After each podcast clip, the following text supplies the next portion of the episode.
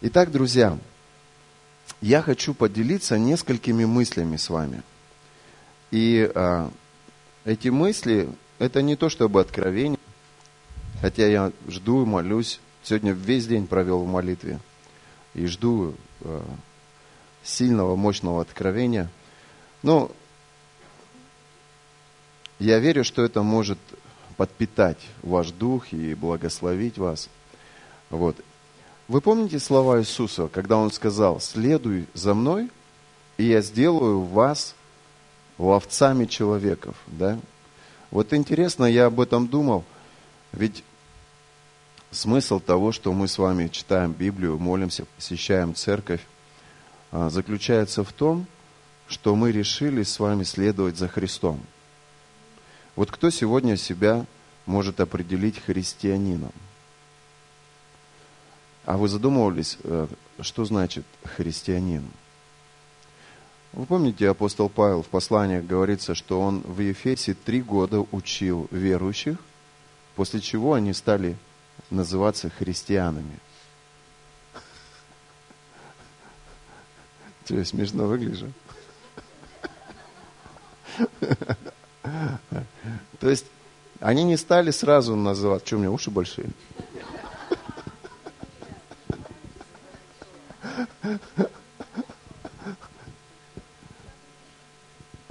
Ты же влюбилась в этого парня.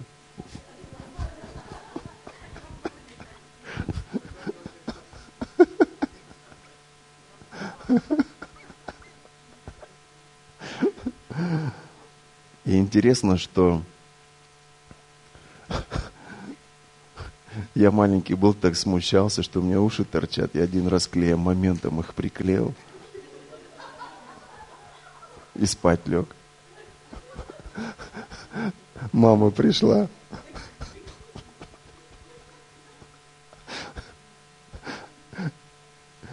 И потом слышу, она плачет, сидит. А плачет, потому что ее сын приклеил уши клеем моментом и и когда спать ложился, при, приклеился к подушке. Она потом отрывала меня от подушки, потом отрывала мои уши. Потом, когда спать меня положила, сама в соседней комнате сидела, плакала. Ну что сделаешь, такие у меня уши. Зато я научился ими шевелить.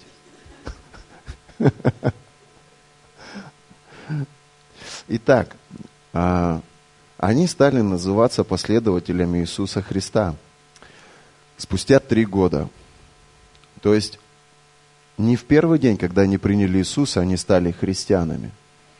Заметьте, не после библейской школы. У нас с вами обычно библейские семинары. Вот я так рад, что а, многие из вас прошли вместе со мной эту тему вера. Это на самом деле очень глубокая была тема, и Э, я учился, и э, те люди, которые рядом со мной преподавали, они учились. И многие из вас посещали эти семинары. Это здорово учиться на самом деле.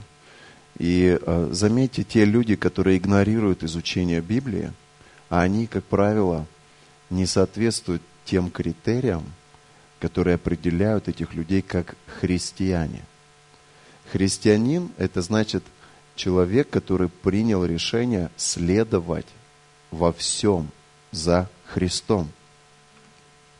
Что значит следовать во всем за Христом? Это значит а, быть Его тенью, быть Его отражением. Христос поднял руку, ты за Ним. Иисус пошел, ты за Ним. Иисус поет, поклоняется, ты за Ним. Иисус молится, ты за Ним. Иисус прощает, ты за Ним. Иисус встает, ты за Ним. И те люди, которые идут в тандеме с Иисусом, это люди, которые, безусловно, любят Духа Святого. Невозможно следовать за Иисусом, если ты не знаком с Духом Святым. Невозможно понять, что делает Иисус, если у тебя нет взаимоотношений с Духом Святым. Итак, кто такой христианин? Вика. Человек, который следует за Иисусом Христом во всем. Аминь. Иисус, Он дает такое обетование, Он говорит, и это в нескольких местах Писания, когда Он призывает кого-то, Он говорит, следуй за мной, и я сделаю тебя ловцом человеков. То есть, обратите свое внимание, в чем заключалась а, как бы идея а, ну, самого Рождества Иисуса Христа. Он пришел, и Лилиана сегодня пришла, аллилуйя, мы приветствуем тебя в нашем собрании.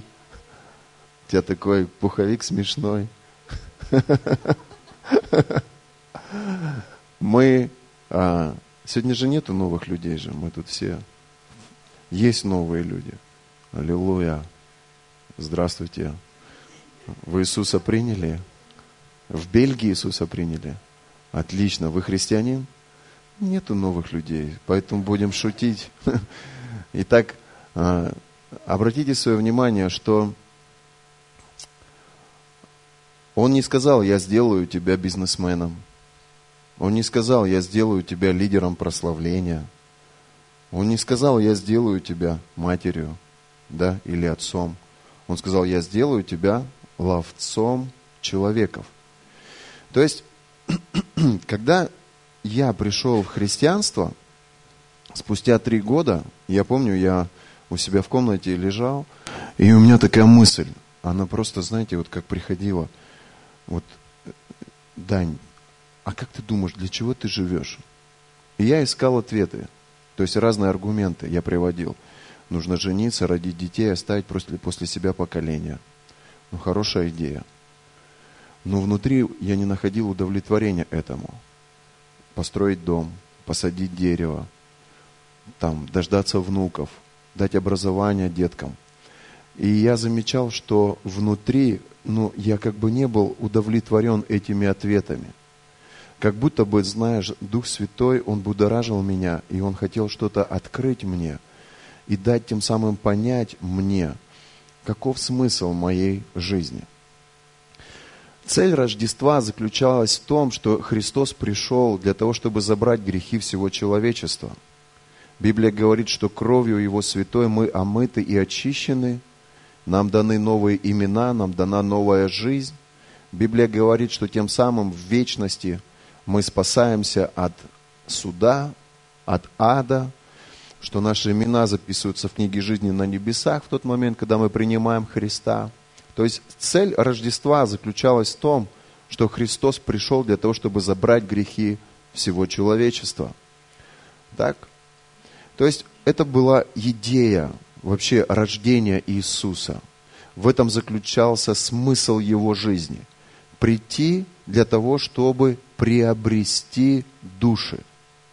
Иисус говорит в Евангелии, Он говорит, я рожден для того, чтобы проповедовать Евангелие. Как люди уверуют, если не будет проповедующего?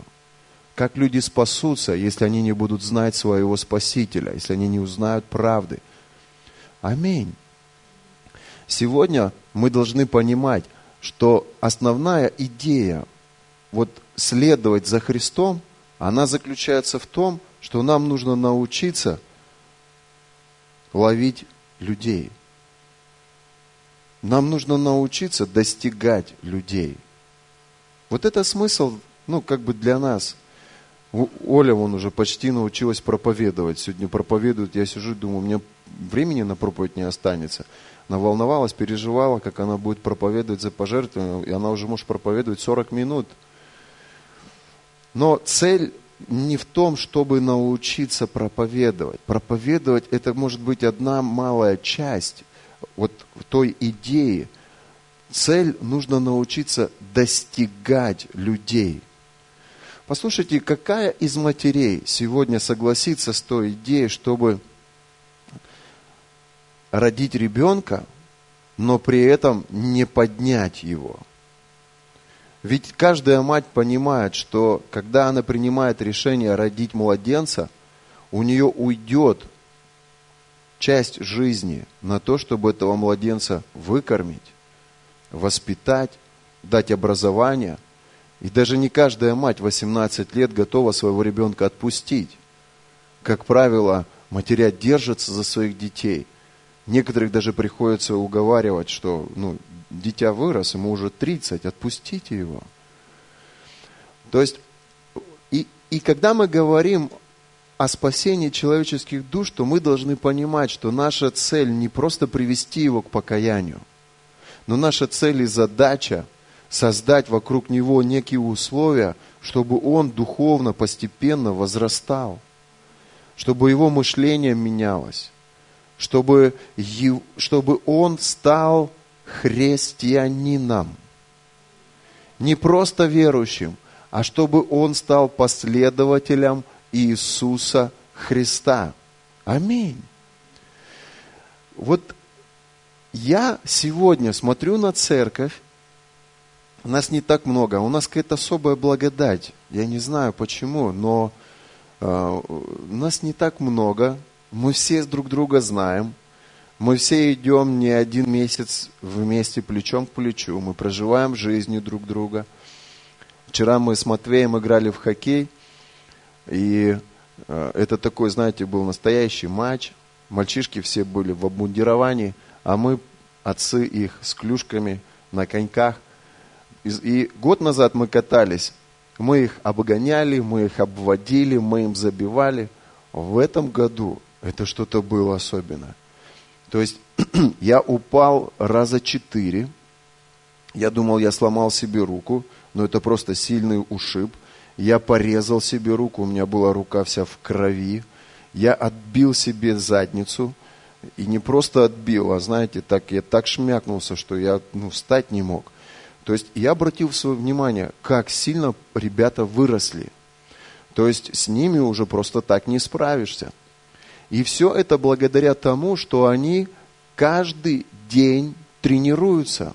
Они посвящают себя этому спорту. И сейчас их хоккеистами не назовешь. Тренер говорит, что в 15-16 лет мы только увидим, кто из них хоккеист. А на коньки они встали в 4-5 лет. Если Павлу нужно было 3 года каждый день учить, чтобы верующие стали христианами, были готовы без Павла, не по вдохновению, а по обыкновению, каждое воскресенье приходить в церковь, каждое утро самостоятельно молиться, каждый день обращаться к Святому Писанию, не хамить, не грубить священникам, почитать родителей, жить по Слову, то хоккеисту нужно, друзья мои, 10 лет, чтобы определить, хоккеист он или нет.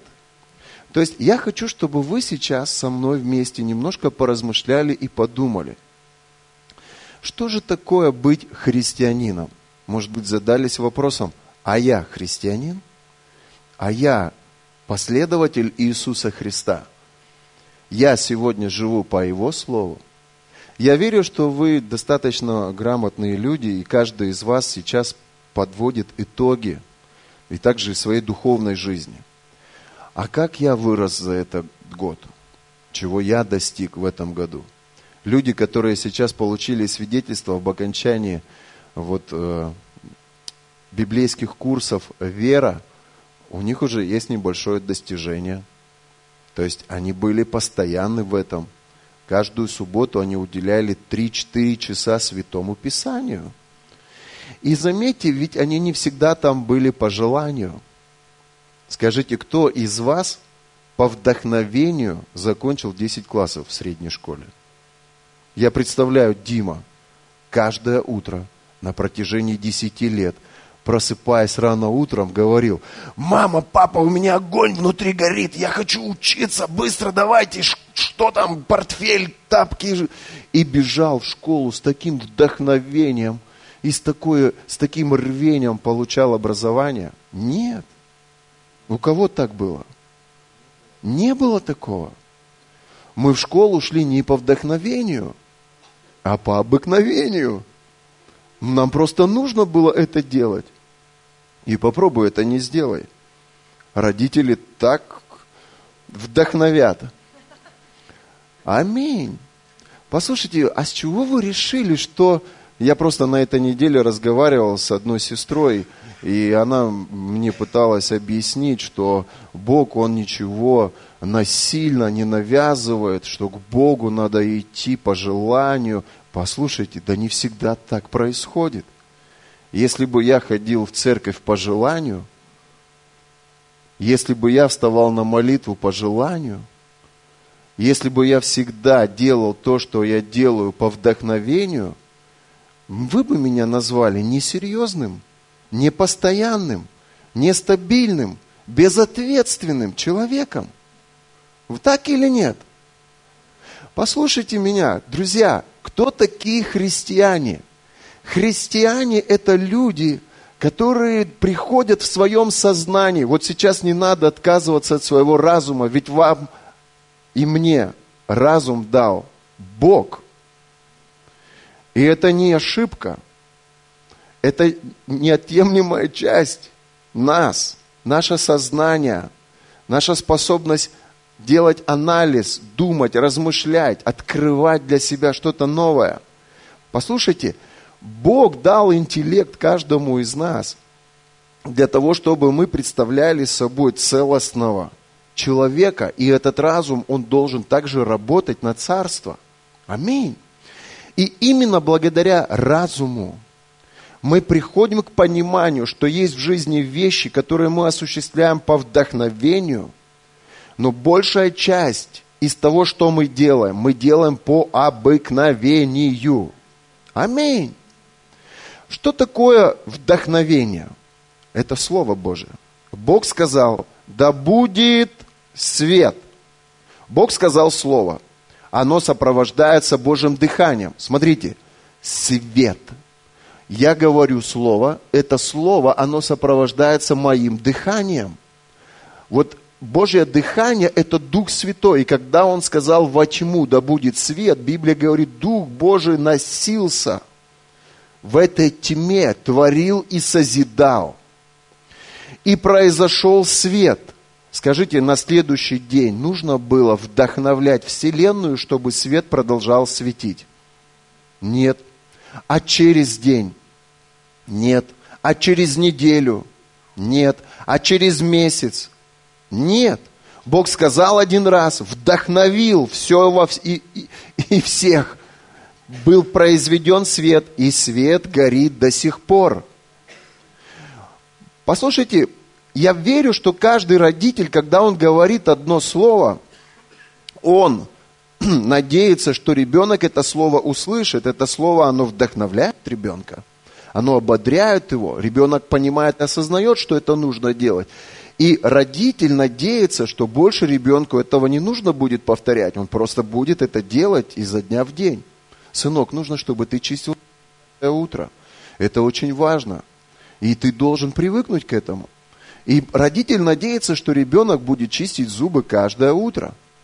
У кого-то на то, чтобы ваш ребенок чистил зубы каждое утро, ушел месяц. У кого-то два. А у кого-то, может быть, один или два раза вы сказали, ребенок чистит зубы на протяжении всей своей жизни. Его нужно вдохновлять сегодня. Наташ, твоих парней нужно сегодня вдохновлять, чтобы они чистили зубы? Нет. Они это делают. Почему? Потому что они поняли на уровне своего сознания, что это важно. И сегодня они не нуждаются в вдохновении. Они это делают по вдохновению, Бельгия? Нет. Они это делают по обыкновению. Ну так или нет? Христианин – это человек, который посещает воскресное собрание не по вдохновению, а по обыкновению. Аминь. Христианин читает Библию каждый день не по вдохновению, а по обыкновению. Денис, можно задать тебе вопрос? А почему он читает Библию каждый день? Для чего?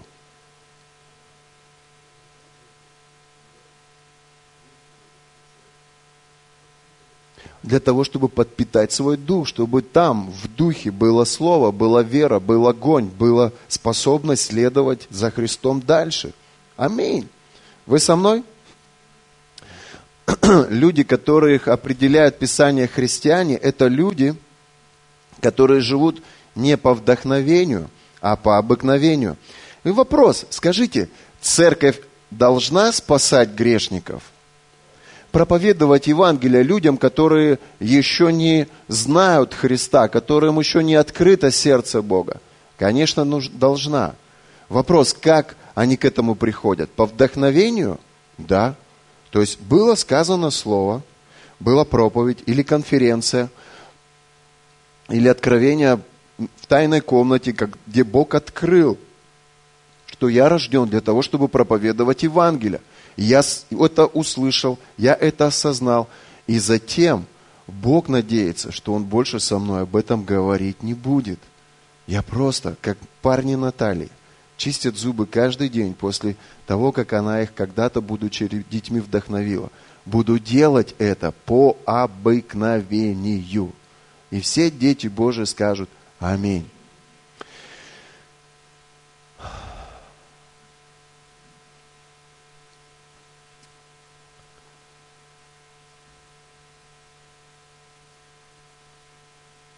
Думаю, о чем говорить дальше. Немножко засвидетельствую о себе. Как я пришел к Богу. Я пришел к Богу через свидетельство своего знакомого. Хороший, близкий, очень хорошо знакомый парень, который жил в соседнем подъезде, он а, рассказал мне о Христе. Я не поверил ни одному его слову из того, что он говорил. Более того, эта церковь для меня была непонятной, так как это не была православной церковью. Ну вот что интересно. Когда я пришел в церковь, для меня вообще было очень необычно, что люди прыгали, что прославление было таким шумным, и не было икон, не было крестов, и проповедник вышел не, не в рясе, без э, креста. Все это было для меня необычно. Но я ходил на протяжении месяца для, вот в эту для меня необычную церковь. И на одном из собраний а, пастор объявил и сказал, у нас будет водное крещение скоро – Пожалуйста, готовьтесь к этому. Это важный момент в вашей жизни, когда вы заключите завет с Богом. И я подумал, думаю, возьму я пост. И я три дня постился, ничего не кушал, готовясь к этому как бы моменту э, водное крещение. И вот суббота мы приняли водное крещение, а в воскресенье пастор пригласил всех людей, кто принял водное крещение вперед, чтобы помолиться за них за крещение Духом Святым. И когда церковь начала языках, я пережил невероятную силу Божию. Просто Дух Божий, вот как огонь. В книге Деяния, помните, Библия говорит, они были в горнице, молились вместе, и Дух Святой сошел на них. И я пережил вот это посещение Божие. И когда Дух Святой сошел на меня, и Он сошел в виде огня, то есть я не видел огня, но я чувствовал, как мой мозг, он буквально вот под температурой вот этого огня, как будто он плавится внутри. И мне было даже страшно. Я начал кричать. А-а-а! Церковь кричала на иных языках, их было человек 700. Пастор кричал в микрофон, Бог крести их огнем. А я стоял среди вот этих людей, которые вышли вперед, и я кричал, а, мне было страшно. А потом я кричал, я пойду за тобой, куда бы ты меня ни послал. Зачем я это сказал тогда? И буду говорить все, что бы ты мне не повелел. И сам слушал себя со стороны в этот момент. Думаю, что я говорю? И кому, главное, что я ведь никогда до этого его не видел. Это как Дима сегодня слушает свою жену и в голове думает, ну все, крыша поехала. Слушает меня, и в голове думает, либо они просто играют это, как Слава, помню, на одном из собраний сказал. Я, говорит, месяц в церковь ходил и думал, что это все сценарий, что каждый выходит в свое время и говорит все по бумаге. И я подумал, вот у него терпение, месяц ходил с Георгием на собрание и думал, что вот тут все по сценарию. И, но когда вот эта сила Божья сошла на меня, вот эти все вопросы, вот, ну, вот это все, оно вот отвалилось. Я, я, я понял, что Он есть. Я его не вижу, я не могу с ним обняться, но он есть, Бог есть. Я пережил его. Послушайте, с тех пор, каждый раз, когда я молился, и когда вот это чувство, Дух Святой приходит, оно приходило, я начинал кричать. И когда я проповедовал, я помню, Вика мне говорила, Даня, если ты не прекратишь кричать на а, собраниях, а, у тебя церковь никогда не вырастет. Потому что ни один нормальный человек, он не выдержит твоего крика. Ты посмотри, у тебя нету в собрании ни одного пожилого человека, потому что ты просто пугаешь всех. И, но я ей говорил, ты не понимаешь, это сила Божья. Мы не должны стесняться Духа Святого. Когда Дух Божий приходит, надо высвобождать. Но многие люди, они этого не понимают, потому что они никогда этого не переживали. И для многих людей спокойно и безопасно, если ты будешь проповедовать и молиться. Заметьте, это я себе проповедую. Немножко тише. Они будут более уверены.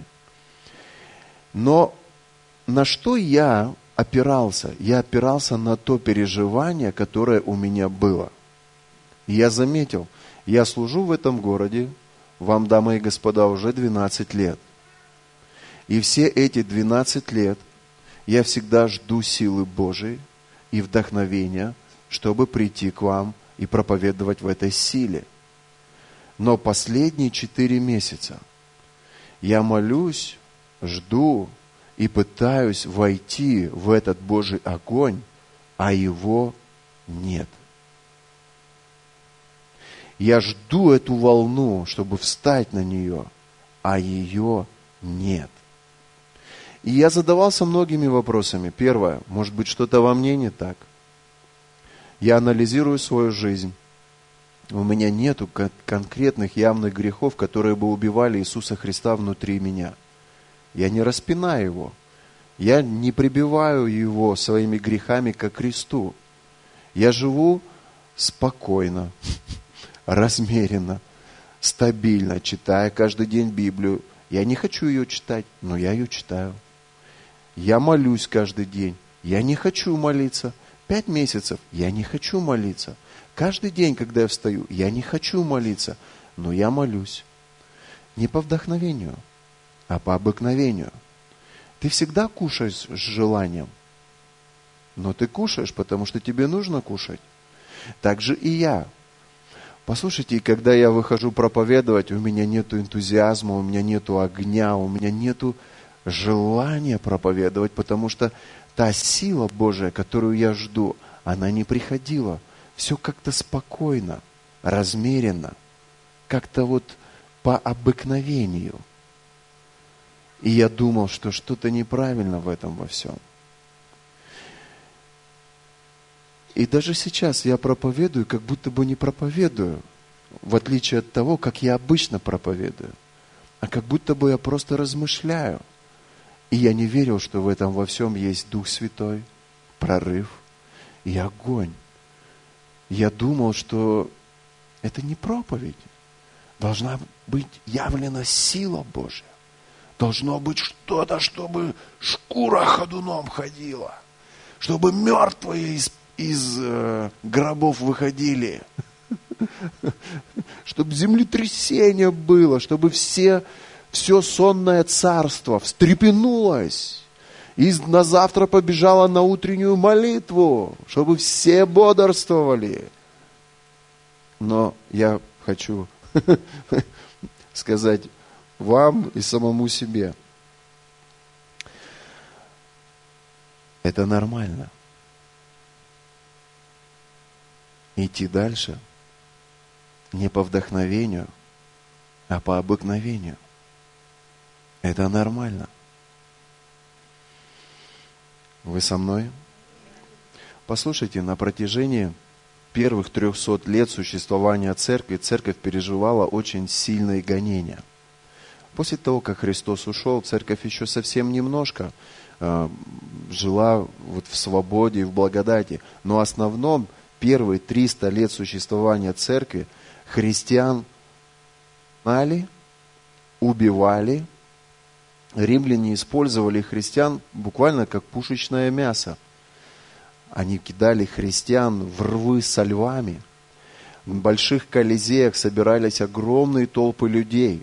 И христиан выводили, куда гладиаторы выходили драться. И выпускали львов на христиан. Римляне, они смотрели на это как на зрелище. Христиан вообще не ставили, а, как сказать, их не ценили, их не уважали.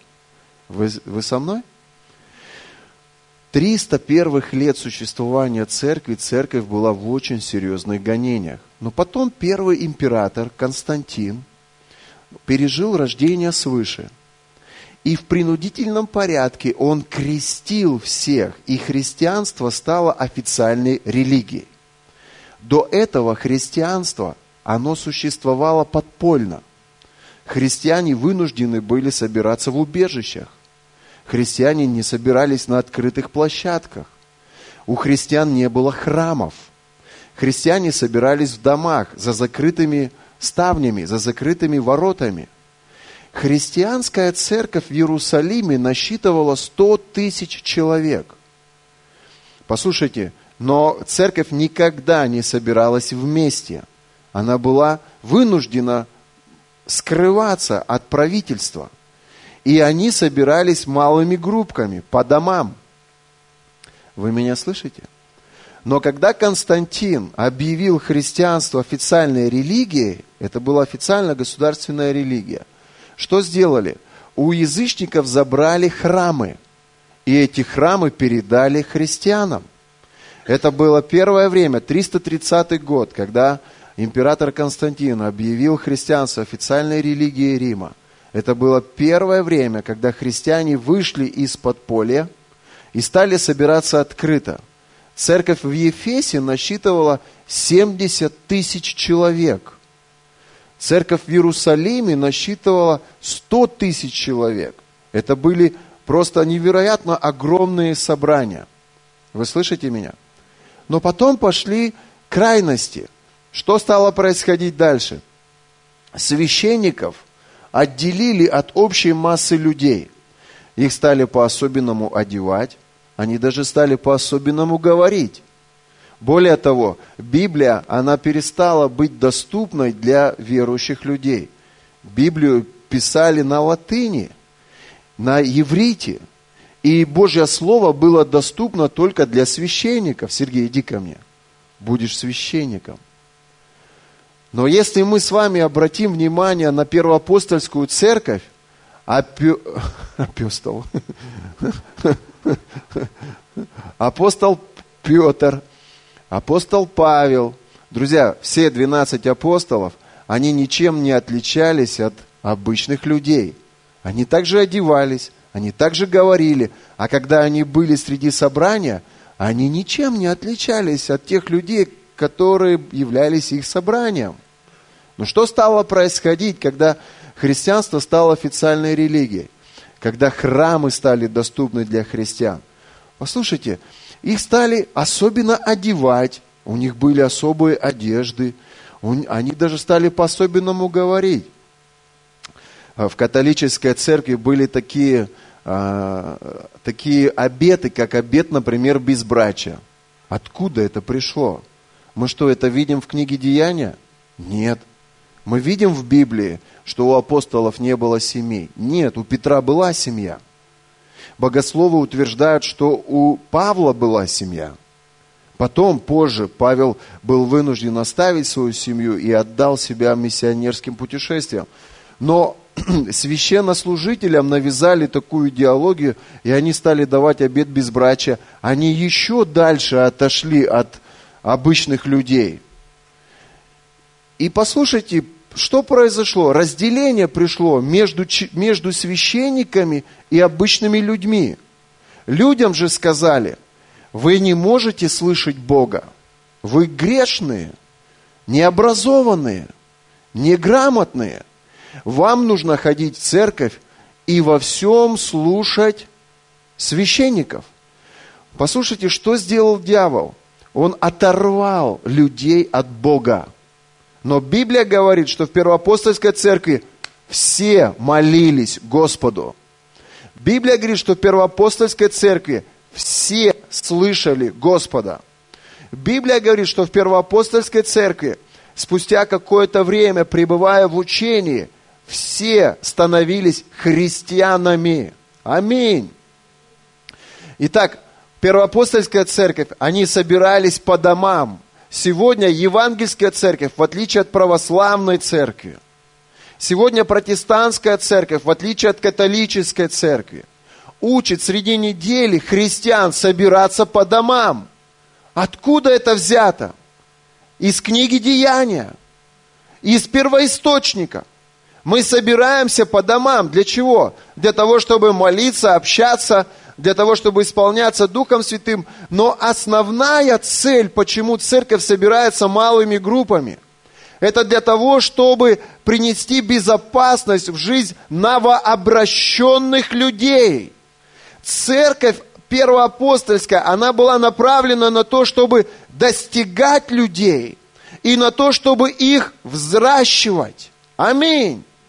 Послушайте, каждый человек, который принял Христа, он является младенцем, который нуждается в молоке. Он нуждается в пище. Нету ни одного в этой комнате, кто бы самостоятельно возрастал. У вас у всех есть мама и папа. И поверьте мне, считаете вы там своих духовных родителей родителями или нет, это уже ваша проблема. Но кто-то вам проповедует, кто-то за вас молится, кто-то вас учит, и это осуществляют ваши духовные родители. Для того, чтобы ваш младенец Христос, который родился внутри вас, питался и возрастал.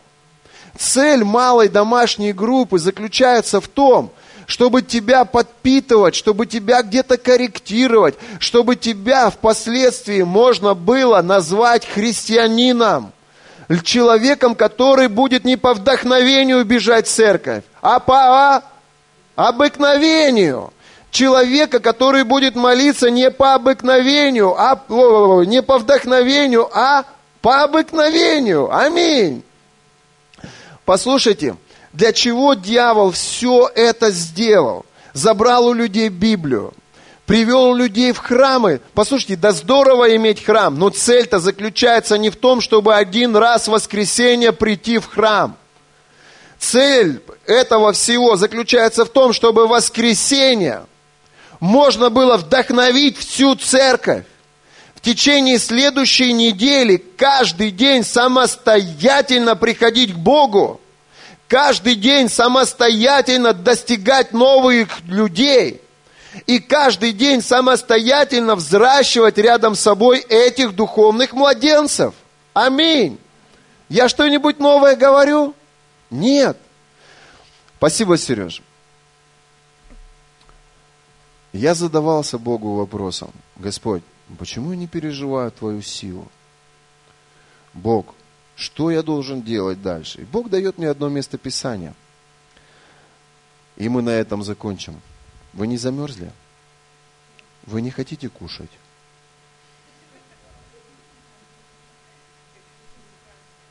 Я хочу кушать. Я бы сейчас съел бы. Ой, стесняюсь сказать, что бы я съел. Мы вчера с Викой на рынок поехали, на Новый год продукты покупали. Там одна тетя говорит, возьмите эту рульку.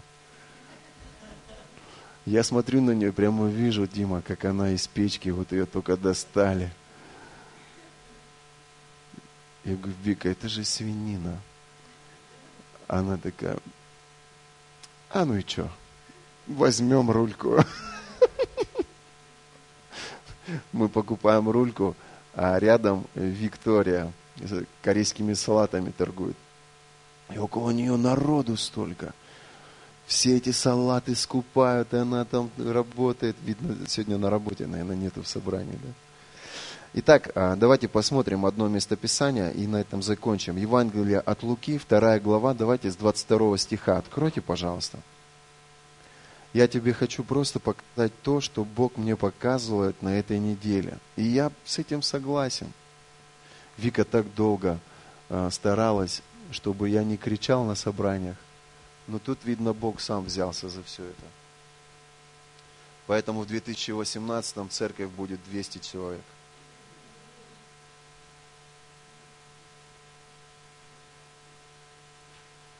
Из-за этого тоже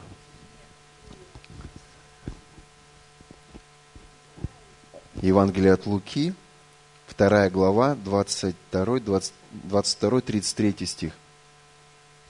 Ладно, вы пока открывайте, я буду читать.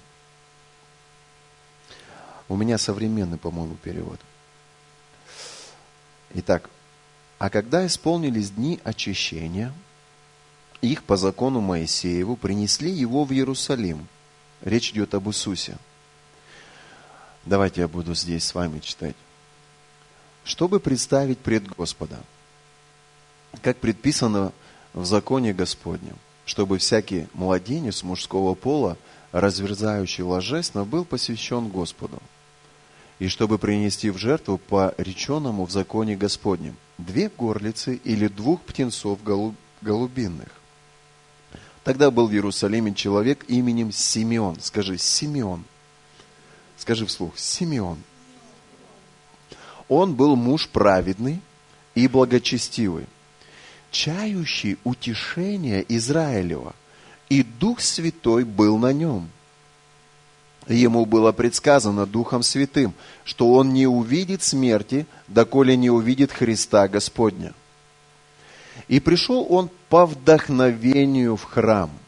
И когда родители принесли младенца Иисуса, чтобы совершить над ним законный обряд, он взял его на руки, благословил Бога и сказал, «Ныне отпускаешь раба твоего, владыка» по слову Твоему с миром. Ибо видели очи мои спасение Твое, которое Ты уготовал пред лицом всех народов, свет к просвещению язычников и славу народа Твоего Израиля. Иосиф же и матери его дивились сказанному о нем. Заметьте, я покажу вам одну интересную картину. Дух Святой Симеону дает откровение и говорит, ты не уйдешь, пока не высвободишь пророческое слово на младенца.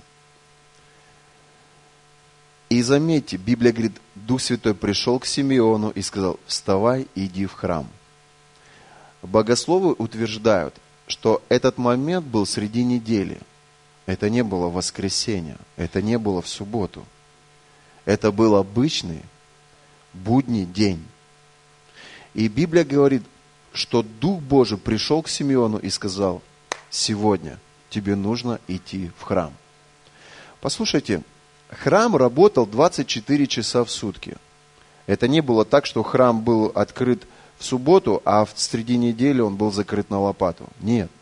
Когда у нас будет храм, он тоже будет открыт и доступный будет для людей каждый день в неделе. Но будут определенные дни – когда будут проходить богослужения. И в нашей культуре по обыкновению христиане собираются в воскресенье. Могут быть еще среди недели какие-то собрания, но обычно служение проходит в воскресенье. И Библия говорит, что Симеон, он получил а, сигнал от Духа Святого идти в храм. И для него это было необычно, потому что это была не суббота, а это был день будний он пришел в храм, и в этот момент, когда он туда пришел, Иосиф с Марией пришли с младенцем, чтобы священник помолился за Иисуса. Они принесли то, что нужно было принести, там какую-то жертву, и хотели попросить священнослужителя, чтобы тот помолился за Иисуса. Ну вот Симеон, который получил от Духа Святого задание еще давно до этого. И он ждал этого дня. И он столкнулся с Марии и с Иосифом, он взял Иисуса, поднял его, и у него было водительство внутри, что вот этот момент, о котором Бог ему говорил, и он высвободил эти слова пророчества в его жизнь. Это было по вдохновению. Послушайте, мои хорошие, я хочу показать вам одну очень интересную вещь. Дим, иди ко мне, покажу тебе. Библия сравнивает церковь с телом Помните? Павел говорит, вы, Дим, вот сюда вставь, вы есть тело Иисуса Христа. Что значит тело? Давайте посмотрим на моего друга. Так рад, что ты пришел сегодня. Красавчик. Ты крут.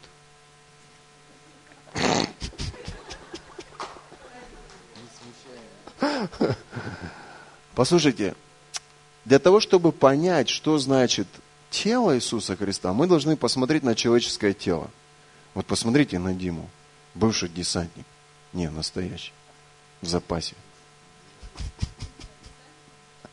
Посмотрите, какая, какая у него бицуха. Я уже играю. То есть, посмотрите на тело. То есть, тело состоит из того, что у него есть члены. Руки, голова, ноги, туловище. Но заметьте, ведь это не все. Есть внутренние органы, которые работают системно. Это сердце, которое качает кровь, печень, которая вырабатывает желчь, чтобы усвоить пищу, фильтрует кровь. Это поджелудочная, это желудок. Все те внутренние органы, которые скрыты в этом теле, они жизненно важны, и они работают системно. Аминь. Послушайте, ему не нужно вдохновлять сердце, чтобы оно работало. Оно работает непроизвольно от его команд. Так или нет? Его печень не нужно вдохновлять. В этом на Новый год ты будешь есть много жира, ты должна работать. Я пророчествую, чтобы ты работала. И Дима вдохновляет ее каждое утро, потому что если печень не получит вдохновения, она не будет работать. Ребят, уберите кафедру в сторону. Послушайте меня. Если эта система, если его внутренний организм не будет работать, его члены, они также не будут работать. Если они будут плохо работать, его основные члены также будут плохо работать. Вы со мной? Послушайте, вот это откровение на самом деле, которое меняет сейчас мою жизнь. Послушайте меня. Внутренние органы человека – это основные лидеры церкви. Это христиане, которым не нужно вдохновение, чтобы выполнять свои функции. Им не нужно вдохновение, чтобы осуществлять Божью работу. Послушайте, сердце – это один христианин, который своей молитвой, систематическими постами, постоянным стабильным учением и проповедями дает кровь телу, почки, печень, поджелудочная и все остальные внутренние органы. Это ведущие лидеры. Это люди, христиане, которых не надо ободрять, вдохновлять. У меня никогда не возникает вопроса, будет семья Пастушенко воскресенье в церкви или нет. Я знаю, что они там будут. У меня никогда не возникает вопроса, будет семья Голубевых в церкви или нет. Я знаю, что они там будут. Даже если там что-то страшное произошло, и Оля вся э, в слезах, и вся в панике, она все равно в воскресенье придет в церковь. Не по вдохновению, а по обыкновению. У меня никогда не возникает опасения, что Инга бросит служение библейской школы. Или что Виктория там завтра скажет, я не буду готовить, я не буду стирать, я не, я не буду э, еще там что-то делать. Послушайте, любая хорошая жена, она каждый день готовит, она каждый день укладывает деток спать. И она почти каждый день целует своего мужа в его лысину и говорит, ты самый крутой мужчина в водке.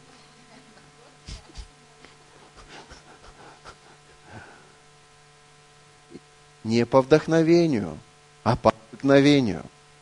Аминь. Но люди не все это понимают. И те, кто ходят в церковь по вдохновению, они не являются частью тела Иисуса Христа. не орган, который там, в стороне. То есть, чтобы этот орган был в теле, ты должен к нему прийти,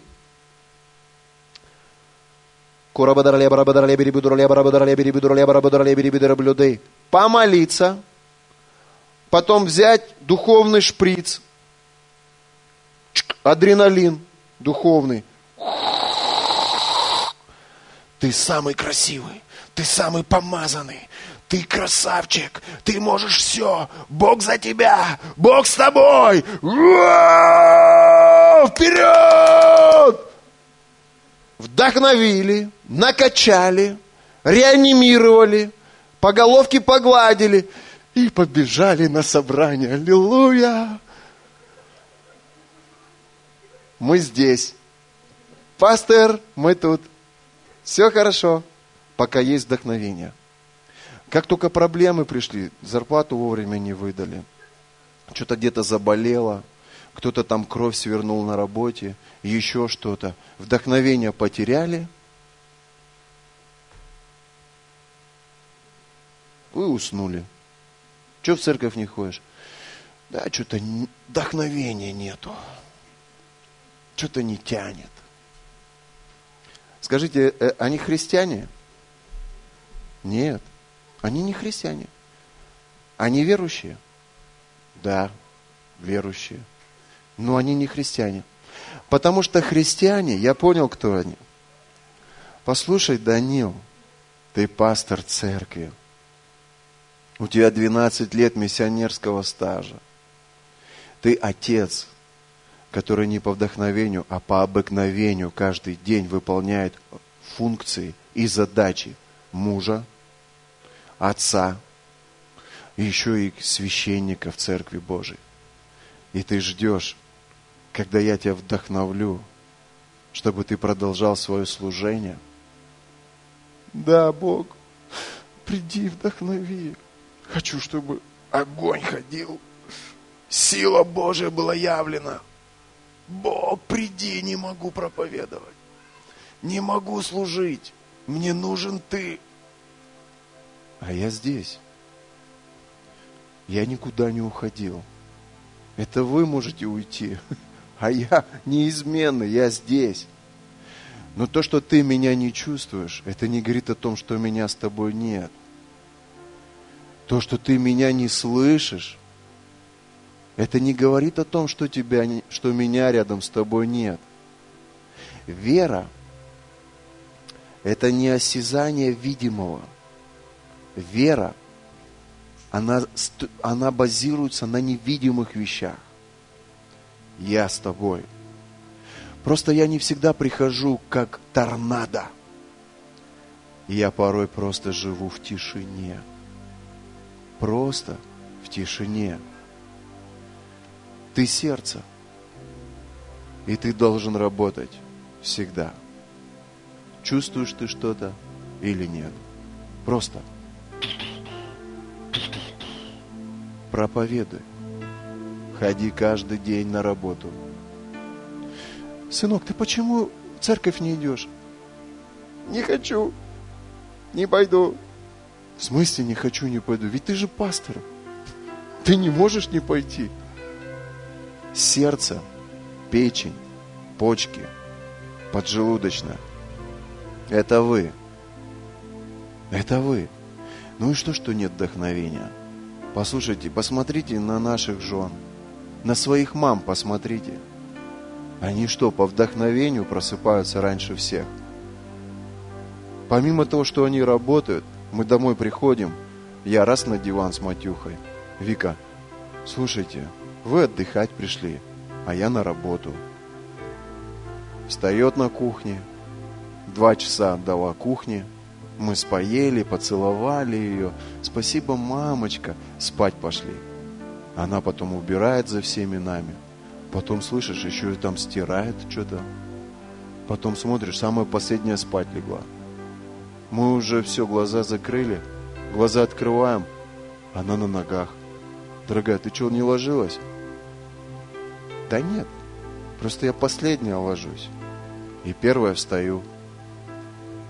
По вдохновению, по обыкновению. Так же и церковь, мои хорошие. Мы что, всегда жертвуем по вдохновению? Да нет. Просто если мы не пожертвуем, нечем будет аренду заплатить. Мы жертвуем по обыкновению. Редко, когда по вдохновению. Вот сегодня, Оль, ну ты меня вдохновила. Правда вдохновила. Утром, Тань, ты всегда по вдохновению бежишь на молитву? По обыкновению, потому что это твоя жизнь. Христианин, послушайте, это человек, у которого есть целый список обязанностей, которые он выполняет по обыкновению. Аминь. Поэтому, пастор Данил, в это последнее служение 2017 года ты должен понять одну очень важную вещь. Что в твоей жизни будут разные времена, разные сезоны, которые ты должен проходить не всегда по вдохновению, но обычно по обыкновению. Если Бог сказал, что ты должен приходить наполненный Словом каждое служение, какое бы там ни было, среди недели или воскресенья, то ты должен уделить внимание Слову и молитве. Даже если ты думаешь, что меня нет рядом, и я ничего не говорю, верой провести это время в молитве, прийти в собрание и отдать это. Мне кажется, что сейчас ничего не происходит. И как будто бы я ничего глубокого и важного не говорю. Но я верю, что Бог все равно что-то делает здесь, в этом собрании. И я верю, что в 2018 году ты не будешь там, а ты будешь занимать место в теле Иисуса Христа и выполнять каждый свою функцию. Танюшка встречает там людей на входе. И я каждый раз, когда поднимаюсь, смотрю на нее и думаю, какая красивая женщина, какая приятная женщина. То есть она выполняет в теле Иисуса Христа какую-то работу. Володя сегодня встречает нас на улице. Смотрю, мы зашли, и он зашел. Я так понимаю, что он, наверное, нас там ждал. Очень приятно, что священника почитают. Хотя не так важно для меня, будешь ты там меня встречать на улице или нет. Но все равно мелочь, но приятно. И люди, которые заходят, я думаю, ты им даешь какие-то добрые слова в ответ. То есть, то есть систематически, постоянно выполняет вот этот орган какую-то определенную роль. Аминь. Ребята, которые служат в поклонении, Настя, к примеру, Денис, вот они как стали в служение. Вот печень никуда не убегала и почти никогда не останавливалась в своей работе. Редкий случай, когда улетала в Красноярск. Печень полетела в Красноярск. Вместо печени э, Настя улетела, Руслана поставили. Руслан функцию печени выполнял. Ну, если вы это поймете, что значит церковь тела Иисуса Христа, которая работает систематически, не по вдохновению, а по обыкновению, то вам будет к чему стремиться в 2018 году. Займите свое место в теле Иисуса. И не обращая внимания на чувства и эмоции, на мысли и обстоятельства, систематически выполняйте свои функции. И наша церковь будет такой же сильной, как мой друг Дима. И церковь будет расти. Потому что церковь – это организм. Организм, он определенно рост. Если, если внутренняя часть тела будет здорова, мышцы нарастут. Поверьте мне. А если печень периодически отказывает, если почки периодически отказывают, тебя почему в церкви не было? Вдохновения не было. Тебя почему на библейской школе нету? Я не чувствую, что мне надо быть на библейской школе. Детский сад какой-то. Столько лет в церковь ходит и не чувствует. Не надо ничего чувствовать. Просто смотри в Библию и делай то, что там написано. Кто-то мне сказал,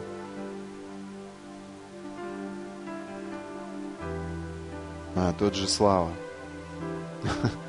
Он говорит, я никогда не чувствовал Бога, но мне нужно было, говорит, три месяца ходить в церковь, чтобы встретиться с Духом Святым. Давайте вот в это собрание помолимся за моего друга, чтобы он встретился с Духом Святым. Вот будет круто, если ангел к нему придет. Или сам Иисус. Такой десантник духовный с калашом. Дима, на калаш, проповедуй, не останавливайся. Отец, я прошу Тебя во имя Иисуса, благослови Диму. Спасибо Тебе за моего друга. Я прошу Тебя, пусть он встретится с Тобой. Однажды, Бог, Ты вдохновил меня, чтобы оставить этот мир и посвятить себя Божьему Царству. Сделай, Господь, что-то подобное в его сердце. Откройся ему и вдохнови его, чтобы он посвятил себя Царству Божьему свидетельствовал и проповедовал всем вокруг. Я благодарен Тебе за его семью. Спасибо Тебе за его жизнь. Благослови во имя Иисуса. Я благодарю Тебя, Бог, за церковь Твою. Я благодарен Тебе за то, что мы взрослеем. Я благодарен Тебе за то, что многие в этой комнате являются христианами. Это люди, которые как внутренние органы человека работают по системе, без сбоев. Это люди, которых не нужно ободрять, вдохновлять и накачивать. Они просто делают свое дело пред Богом. Постоянно, систематически, стабильно. Это внутренние органы тела Иисуса Христа, от которых зависит работа всего тела. Прошу Тебя, чтобы как можно больше было постоянных и ответственных людей, которые были бы постоянно в этом процессе самообразования, в этом ученическом духе. Благодарю Тебя, большое спасибо Тебе за то, что ты не всегда приходишь в виде огня, в виде торнадо, в виде землетрясения, в виде шума. За то, что ты также приходишь порой в тишине. И я верю, что, что я являюсь одним из внутренних органов твоего тела – которая с этого служения работает всегда, без вдохновения. Просто делает свое дело, невзирая на обстоятельства и на все остальное. Хочу быть сердцем, печенью, почками. Как определишь? просто делать свое дело, полагаясь на то, что ты изначально сказал. Во имя Иисуса Христа.